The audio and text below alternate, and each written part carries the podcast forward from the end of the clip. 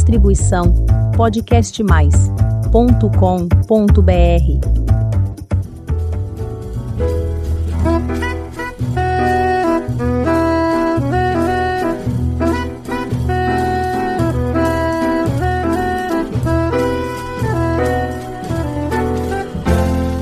Olá, eu sou a Elizabeth Junqueira do canal Avosidade.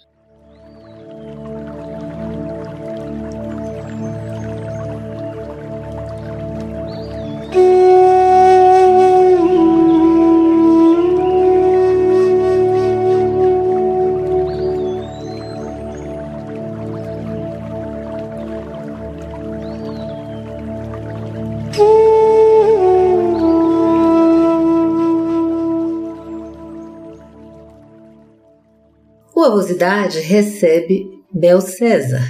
Ela é escritora e psicóloga.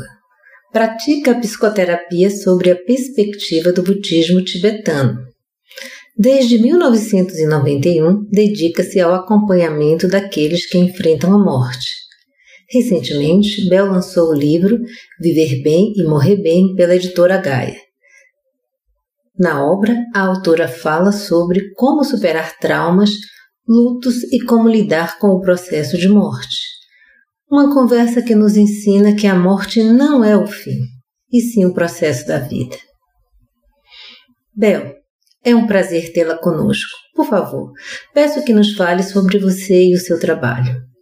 Oi, Elizabeth, muito obrigada por estar aqui compartilhando com vocês também um pouco da minha experiência de trabalho e de vida é sempre muito bom ter essa chance. Então, eu tenho 66 anos, uh, nasci em São Paulo, me formei em psicologia e em 1987 eu organizei a primeira vinda de um lama tibetano, lama Ganche Rinpoche, para o Brasil. E logo em seguida ele já me deu então a incumbência de abrir o primeiro centro dele no Ocidente o centro de budismo, que foi o que é o Centro de Dharma da Paz, Shidechokso, que tem a sede em São Paulo, lá na rua Pinagés. E o budismo, então, coordenou, vamos dizer, organizou, direcionou a minha vida, seja emocional, espiritual e também profissional. Assim, a base, a filosofia do budismo ela é extremamente importante para o meu trabalho. Em 1990, eu me vi diante da possibilidade de ter um diagnóstico de uma doença grave. E eu realmente dei conta de que eu não estava preparada pra, por nada para a questão da morte. E quanto aquilo me angustiou, as aflições todas que elas representaram, só na ideia, sem ter que lidar diretamente com a questão. Bom, enfim, esse diagnóstico não se fez concreto, mas eu percebi que esse era o tema. Eu precisava me preparar para poder lidar com a minha própria morte, percebi a minha vulnerabilidade e também prometi ajudar os outros a passar por isso, porque a solidão é muito grande. A gente poder ter alguém que entre em ressonância com a gente nesse momento é muito raro e difícil.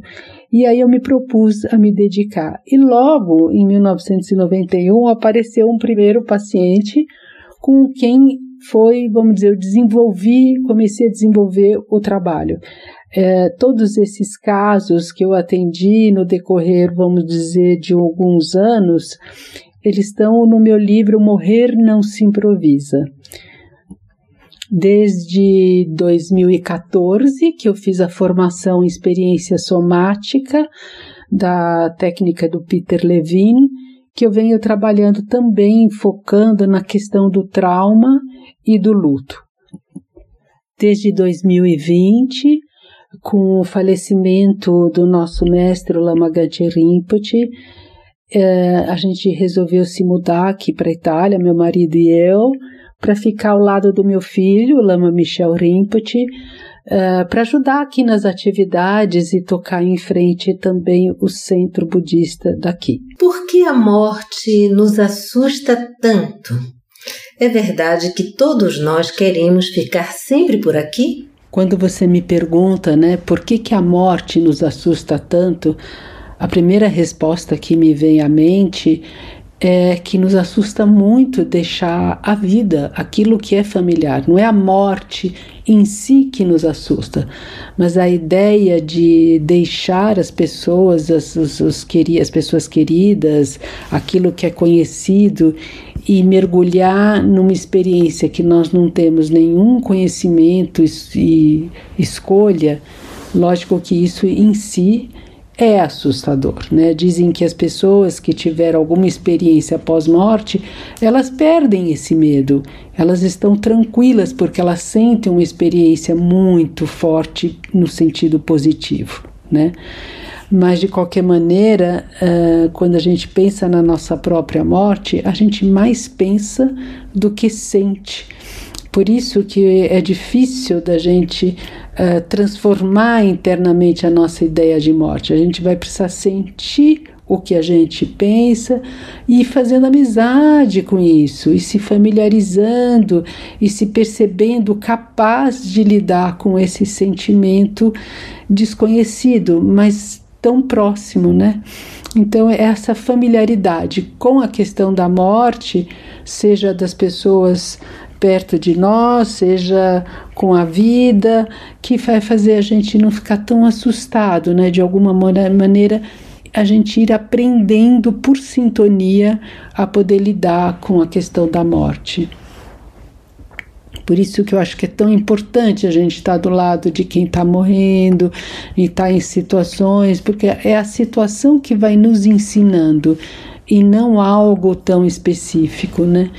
Eu acho sim que existem muitas pessoas que querem viver para sempre, no sentido de que elas não querem se desapegar dessa vida. E ao mesmo tempo, a gente tem um aumento tão grande de casos de suicídio e outras pessoas que, vamos dizer, de alguma maneira, elas se tornam indiferentes à vida. Né? Então, elas não, não vão se desapegando da vida muito cedo mas a, a, a, nossa natureza humana é de, de estar ligado à vida, de se recuperar. O corpo quer se recuperar das doenças, a gente quer continuar vivendo, a gente tem essa força de resiliência muito ligada à vida mesmo, né? É interessante, né? Porque quando você conversa com pessoas que estão muito idosas, que já viveram a vida, se sentem realizadas, sentem o cansaço do corpo, uh, já incapaz de lidar com tantas situações, tão sofrido. De um lado, elas falam: Não, eu já estou bem, eu posso ir. Mas do outro, o corpo inteiro inteiro ainda está se preparando para estar aqui. Então é, é essa é essa luta, né, de uma maneira ou outra entre a mente e o corpo. Eles não funcionam separados, mas é verdade que muitas vezes a mente aceita a morte, mas o corpo não. E uma coisa que eu quero só aproveitar para dizer que eu gosto muito é que o meu mestre, o Lama Ganche Rinpoche, disse que quando a gente está enfrentando uma doença grave, mesmo se o corpo estiver caindo, quer dizer, se deteriorando, ainda assim a mente pode subir. Então, o corpo nos ensina a realidade em que nós nos encontramos, mas a mente pode continuar sendo forte, ela pode continuar sendo positiva em lidar, dar um significado a uma situação fisicamente muito difícil. Como a espiritualidade nos ajuda a lidar com as perdas? Bom, agora quando você me pergunta como a espiritualidade pode nos ajudar a lidar com o luto, Primeiro, acho que é importante a gente esclarecer um pouco o que, que a gente está entendendo por espiritualidade, né? A espiritualidade pode estar ligada a uma fé, a uma conexão com algo maior, com algo transcendente, mas eu acredito que espiritualidade é a gente dar um sentido mais profundo para a própria vida e desenvolver os valores internos, sejam valores como generosidade, ética, valores que nos conectem um com os outros, que nos ajudem a nos sentir mais conectados nessa rede que é a vida né? Então, independente da religião ou, ou filosofia ou prática, eu sei que uma pessoa espiritual é aquela que dá valor àquilo que ela faz a cada dia, onde ela põe a energia dela, que direciona as escolhas dela, né? Então, quando uma pessoa tem uma visão espiritual, ela tem uma visão menos materialista, menos concreta. Uh, pão, pão, queijo, queijo da vida.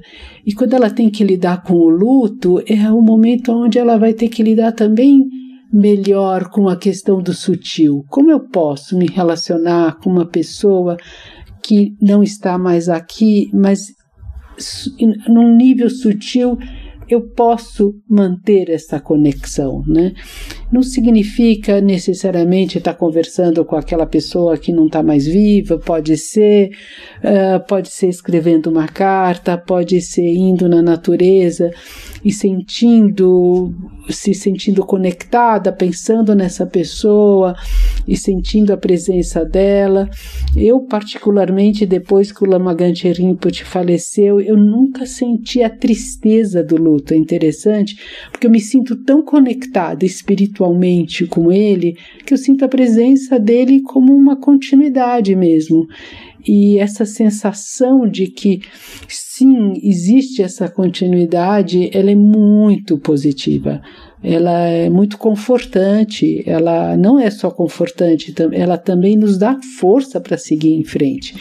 Então, acho que a espiritualidade nos ajuda a nos conectar. Muito bom, muito bom ter essa espiritualidade na vida da gente bem acordada. E o luto? Como vivê-lo? Luto, como vivê-lo? Bom, em primeiro lugar, eu queria dizer que eu, o luto é muito pessoal. Cada um vive o luto na sua maneira. Por mais que existam as diversas fases estudos sobre o luto, a maneira subjetiva como cada um lida na sua interioridade com o luto está muito associada às vivências prévias de perdas e frustrações. Uh, se quando criança você aprendeu a lidar bem com as perdas, você soube acolher a sua tristeza e aprender de alguma maneira que você é capaz de passar uma etapa adiante quando alguma coisa não dá certo, você vai formando uma autoimagem de quem é capaz de lidar com essas perdas. Também, se você assistiu seus pais, amigos, enfim, outras situações, quando uh, vai a enterros e outras pessoas que morrem, né? Se você assistiu cenas onde você viu que as pessoas, apesar da tristeza, eram capazes de lidar com essa dor, você vai formando uma ideia de que, ok, eu posso lidar também com isso. Mas em geral não é isso que ocorre, né? Porque o luto ele é vivido de uma maneira mais reclusa, isolada, porque a sociedade, as famílias mal dão espaço para as pessoas expressarem a sua dor. E eu acredito que uma boa parte da gente não querer expressar e compartilhar a nossa dor é que ela é tão pessoal e você não quer ninguém organizando a sua dor. Ela precisa ser vivida no seu tempo e no seu ritmo. Eu gosto muito de lembrar de que a gente teme sentir a dor na sua inteireza, mas é ao senti-la que ela se dissolve. É, eu brinco também assim que se a dor a gente fosse sentir ela toda de uma vez só seria como assoprar uma bexiga e sem dar o nó, soltasse ela. Ela vai loucamente pelo espaço, né? Mas se eu pego aquela bexiga, assopro toda a minha tristeza dentro dela e seguro a boca da bexiga e puxo, ela não faz fim, fim, ela sai um choro aos poucos, né? Então, se a gente permite sentir a dor, mas na dose de cada dia, a gente vai podendo integrar essa dor com as experiências novas também que vão ocorrendo ao nosso redor. Não separar a dor da vida. E então eu acredito que tanto a gente direcionar a energia que a gente tinha ainda para dar, uh, para alguma atividade onde essa energia esteja presente, seja em nome dessa pessoa, seja em nome da sua força de escolher viver apesar de tudo que te ocorreu, como também direcionar essa dor para que ela possa se encontrar um lugar onde ela possa se dissolver, porque é ao senti-la que ela se dissolve. Com significado. Lama Michel, seu filho, como e quando aconteceu toda a trajetória? Lama Michel Rinpoche, meu filho. Meu querido filho e querido de tantas pessoas, né? Ele é um querido sábio. E então, ele tinha cinco anos quando eu organizei a primeira vinda do Lama Ganche Rinpoche para o Brasil e ele imediatamente se sentiu conectado, ficou ao lado do Rinpoche e mostrou assim, ele nem quis ir dormir em casa a primeira noite quando ele conheceu o Rinpoche, não quis não era de costume ele não dormir em casa. No decorrer dos anos todos seguintes, em que nós abrimos o Centro de Dharma da Paz, depois viajamos muito com o Lama Ganche Rinpoche pela Ásia, Indonésia, Índia, e ele foi sempre nos acompanhando e mostrando uma particular maneira dele de estar envolvido. Ele realmente assim, tinha o jeito dele de querer estar nas meditações, ficar ao lado dos lamas, dos monges. Ele realmente se mostrava muito feliz com, com o convívio com todas as atividades budistas. Quando ele tinha 12 anos, ele decidiu por conta própria que ele gostaria de ficar no monastério de Serame que nós já tínhamos visitado, né?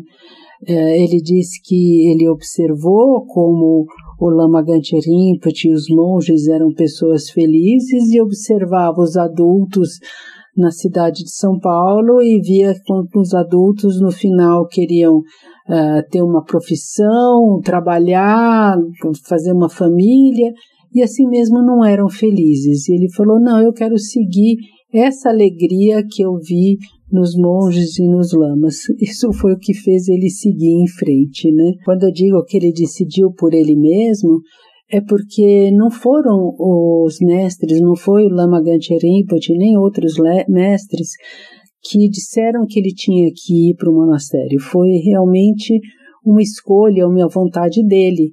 E ele foi acompanhado do pai, que ficou quase dois anos morando lá com ele também. Depois ele seguiu em frente. Quando você vê seu filho feliz, tá tudo certo, né? Eu sempre vi o Lama Michel feliz uh, seguindo o caminho do budismo. O trabalho que hoje ele está agora vai fazer 41 esse ano, né? Qualquer pessoa que tem oportunidade de escutar os ensinamentos do Lama Michel, basta colocar Lama Michel YouTube, né? São tantos ensinamentos, percebe que é isso, ele é ele, é ele, é é, é, é, muito incrível. É realmente, como a gente fala no budismo, só tendo uma experiência direta. E, sem dúvida, ele está cumprindo a sua melhor uh, versão nessa vida. Né? Quem tiver vontade de saber mais como foi essa história, eu escrevi um capítulo no livro Aprendi com Meu Filho, da Miriam Sanger, e é um livro que tem 43 pais contando o que aprenderam com seus filhos, né? E esse capítulo é o lugar onde eu conto detalhadamente como foi, que tudo isso ocorreu, como se fez a escolha. mas vale a pena, vale a pena só escutando ele e sentindo a sua presença. Ele é muito amoroso, além de ter uma sabedoria intuitiva e própria e não, assim, além das palavras. Por favor, peço que fale sobre o seu livro Viver Bem e Morrer Bem. O livro Viver Bem, Morrer Bem Agora e Sempre é o meu nono livro, todos pela editora Gaia, e foi escrito durante a pandemia. Parte da motivação de escrever esse livro é que eu entendi que eu tinha como missão poder compartilhar tudo o que eu tinha aprendido com o Lama Ganche Rinpoche. E então eu vi também que era uma importante dar essa continuidade, desde o que quer dizer bem-estar, como que a gente se sente bem, até como lidar com bem-estar o processo da morte. E conforme eu fui escrevendo, pesquisando, como eu escrevi aqui na Itália, eu tive acesso a uma bibliografia muito maior daquela que eu poderia ter se eu tivesse no Brasil. Eu fui vendo que esses temas eram muito atuais. A gente precisava falar sobre a morte. Em plena pandemia, falar sobre a morte era urgente, né? Então, é um livro sem dúvida que eu tenho muito carinho e estou muito feliz que ele ficou pronto. Eu busco no meu livro contar muitas experiências e eu acredito que compartilhar vivências torna o conhecimento próximo de qualquer um, né? Apesar de ser um livro com muita informação objetiva uh, a respeito das questões do viver e morrer, é um livro escrito de coração para coração. Eu coloco o meu coração, compartilho, me abro para que aquilo possa ter uma vibração, um significado, um, uma ressonância direta com o leitor. Gostaria muito de receber os feedbacks. Muito obrigada. Sua saudação final. Fique à vontade para mandar uma mensagem. Para concluir essa entrevista, eu gostaria de compartilhar um ensinamento muito simples, mas muito profundo, que eu escutei do Geshe Punsok na quarta-feira aqui. Ele, uma pessoa falou, mas como eu dou significado, como eu dou sentido à minha vida? E ele disse assim: à noite, pensa no que, que você fez que valeu a pena viver. Nem que seja uma pequena coisa, qualquer coisa. Você disse, se você diga, isso foi bom. No dia seguinte, você faz a mesma coisa. E assim, aos poucos, a gente vai encontrando quantas coisas a gente faz na vida que já são significativas. Eu gostei muito disso porque, em geral, a gente busca um significado, algo que seja maior, e com isso a gente se distancia daquilo que é a nossa vida, aquilo que está mais perto de nós, né? Depois ele concluiu assim, não sei por que, ele é tibetano, né? Não sei por que que os ocidentais têm essa tendência a querer comer sempre o fruto que está mais alto da árvore. A gente pode pegar o fruto que está mais perto, maduro, e saborear ele e estar tá satisfeito com esse com o fruto que está mais perto da terra, né? E eu acho que sem dúvida às vezes a gente quer uh, como fazer um grande esforço da vida e como se a gente nunca tivesse lá, que a gente não está satisfeito, que a gente devia fazer mais coisa. E o que eu acredito que eu tenho visto é quanto é bom a gente está satisfeito. Lama Ganche Rinpoche dizia que a gente precisava reconhecer o estado de paz para poder segui-lo e, e cultivar mais desse estado. Mas, em geral, a gente conceitualiza a paz, a gente uh, vive a ideia de paz. Mas se a gente parar para reconhecer quantos momentos que a gente tem de paz, de conexão, de calma, de integração com nós mesmos e com os outros. Então, acredito que sim, o bem-estar ele vem da nossa capacidade de estar bem com nós mesmos. Assim, ok, tá tudo bem, é simples, eu não preciso filosofar muito o que é a paz, mas se eu reconhecer os momentos em que eu me sinto em paz, eu começo realmente a me familiarizar com a ideia de viver em paz. Lama Rinpoche dizia que a gente tinha que levar a paz do banheiro para a vida. Isso ele queria dizer que quando a gente vai ao banheiro, depois a gente faz assim, ah, mas aí a gente levanta uh, e já fica enrijecido, duro de novo e sai para a vida duro. Não, que a gente tinha que levar esse ah para a vida. E mesmo que a gente esteja passando por muitos momentos difíceis, mesmo de tristeza e tudo, existem esses momentos em que a gente consegue se sentir conectado com os nós mesmos e com os outros. Acho que essa é a tarefa da vida mesmo. Acho que aí que é a maneira como a gente pode abrir o coração para nós mesmos e para com os outros. Poder viver com transparência, com sinceridade e com abertura. Acho que isso já é uma vida excelente. Muito obrigada mais uma vez, Elizabeth, por essa oportunidade de ter esse encontro indireto com você e com tantas pessoas. O importante é que a gente se sinta de alguma maneira conectados e próximos. Muito obrigada e até a próxima! Quando falamos de luto, o tema é sempre difícil, delicado e extremamente pessoal. Cada pessoa lida da forma que consegue com as suas perdas. Obrigada, Bel. Você seguramente jogou luz sobre o tema. Suas palavras ajudarão muitas pessoas a enfrentarem de forma serena o processo de finitude da vida. E para você que está nos ouvindo pela primeira vez, faça um convite. Visite o canal Avosidade e conheça os episódios anteriores. Tem muita história bonita para você conhecer, aprender e se emocionar. Aproveite e faça sua inscrição no nosso canal. Toda semana tem episódio novo, quinta-feira às 16 horas. Muito obrigada pela companhia e até o próximo episódio.